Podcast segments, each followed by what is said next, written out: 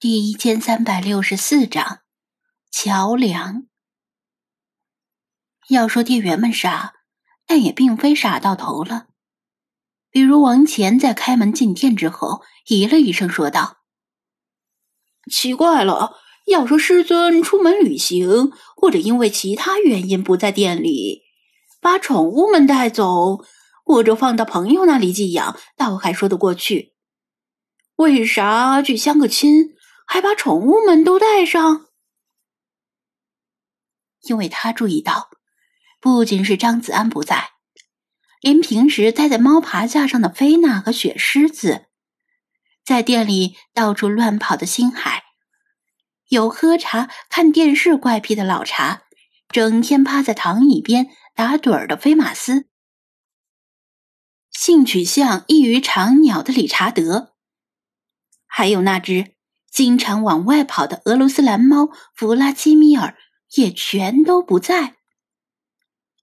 李坤耸耸肩：“师尊那些托词你也信？不知道修仙者都有储物戒指或者腰带之类的东西？”哦，王乾一拍脑门，居然接受了这个解释。陆依云和蒋菲菲自顾自的做着自己的事儿，没理会两个傻瓜的日常相声。不过，他们也隐约觉得张子安这次临时出门太匆忙了。昨天晚上还一点口风都没透露，这一大早的就去相亲，真爱网的红娘们都不睡觉的吗？而且。还是这种满城都是虫子的时候，对方也是重口味呀。一边赏虫一边逛街，想想都带感。他们怎么想的？精灵们并不在意，只要他们没有上楼查看的打算，并且没有打电话叫救护车就行。这时，派想起张子安的手机还落在浴室里，他知道。这手机很重要，又四肢并用跑进去取。吱吱，他看到世华的表情有些古怪，盯着张子安的手机，呆呆的出神。我没事儿，要手机是吗？世华回过神来，把张子安的手机递还给他。派把手机拿出浴室。又塞回张子安的枕头底下。突然，菲马斯一机灵，醒来了。其他精灵对菲马斯的心象世界没抱什么希望，但现在别的线索全断了，所以还是试着抱着试试看的心态问道：“菲马斯怎么样了？”菲马斯先没急着回答。而是盯着老茶抱怨道：“下次能不能先知会一声，让我有个心理准备？”老茶抱歉的说：“老朽知罪，但若你有了准备，身体就会自然起了戒备，想让你睡过去就没那么容易了。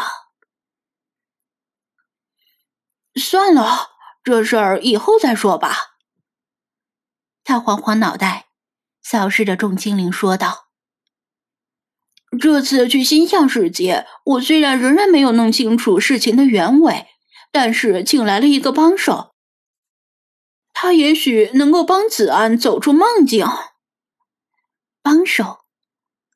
大家看了看四周，哪有什么帮手？菲马斯睡糊涂了吧？菲马斯的目光落在了星海的身上。星海，靠你了！其他精灵更是迷惑不解。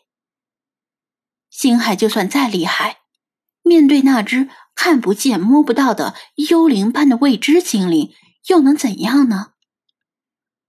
星海睁大银灰色的眼眸，他已经看到了接下来自己要做的事儿。菲马斯一眨不眨的与星海对视。当初他在好莱坞蜡像馆里现身，最开始就是与星海对上了视线。然后他的意识被莫名其妙的卷进了漩涡，出现在一个暗无天日的黑盒子里。脚下会随机出现装着氰化物的陷阱，并且在那里与星海度过了无数次生死轮回。现在想来，那次是他进入星海的心象世界，然后他又进入了老茶的心象世界，途径都是通过对视。眼睛是心灵的窗口。似乎也是连接意识与心象世界的桥梁。这次，他并非是自己要进入星海的心象世界，而是要把自己心象世界里的某些东西送进星海的意识。他从来没有试过，也不知道会不会成功。万一不成功的话，会很大，就像是盯着一个人的眼睛说：“我要把你催眠一样。”但是他只能想到这个办法了。旁观的其他精灵莫名其妙，只看着飞马斯和星海大眼瞪小眼。菲马斯自己没什么感觉，但星海灿若群星的银灰色眼眸，突然像是平静的湖面被投入一颗小石子那样微起波澜，所有的星光抖动了一下，然后。又回归平静。喵，星海要睡会儿觉。星海打了个哈欠，困倦般走到张子安的床边，趴下来。不用老茶代劳，他把身体盘成了一个圆，很快就睡着了。这算是成功了吗？其他精灵也有这个疑问。菲马斯心里没底，但看样子像是成功了。街道上前几天数量达到巅峰的毛毛虫已经少了很多，空气中弥漫着异味可能是农药的味道，也可能是虫尸腐烂之后的味道。行人依旧不多，能请假的都已经请假在家，不得不出门的人戴着口罩。帽子、长靴、长裤，明明是夏天，却把自己捂得像粽子。王谦和李坤收拾完卫生，歇了一会儿，就回学校了。往常他们还会牵着幼犬们去绿地里走走，现在连这一步都省了。店内安静下来。鲁依云在宠物店里循环播放着一首轻柔的音乐。蒋菲菲在水族馆里心神不定的浏览招聘信息、修饰简历，与应届的同学们彼此分享就业的情报。李大爷送来了给精灵们吃的烤鸡胸肉。听说张子安带着那几只特定的宠物出门了，他也觉得不太正常。因为平时这种情况，张子安总会提前通知他，让他第二天不用送宠物的饭了。二楼需要吃饭的精灵们闻着烤鸡胸肉飘上来的味道，肚中饥饿。雪狮子溜进厨房，扒开冰箱门，翻出一块冻得硬邦邦的生牛腩，咬了一口，差点把牙崩掉。喵喵喵！你这个臭男人不知道把生牛腩拿出来解冻吗？雪狮子噙着眼泪，注意到微波炉的某个功能是解冻、自动翻热功能，但是微波炉放在橱柜一个特殊打造的空位，只能恰好放进微波炉。别说雪狮子跳不上去，就连菲娜跳上去也无法立足。马上就会掉下来。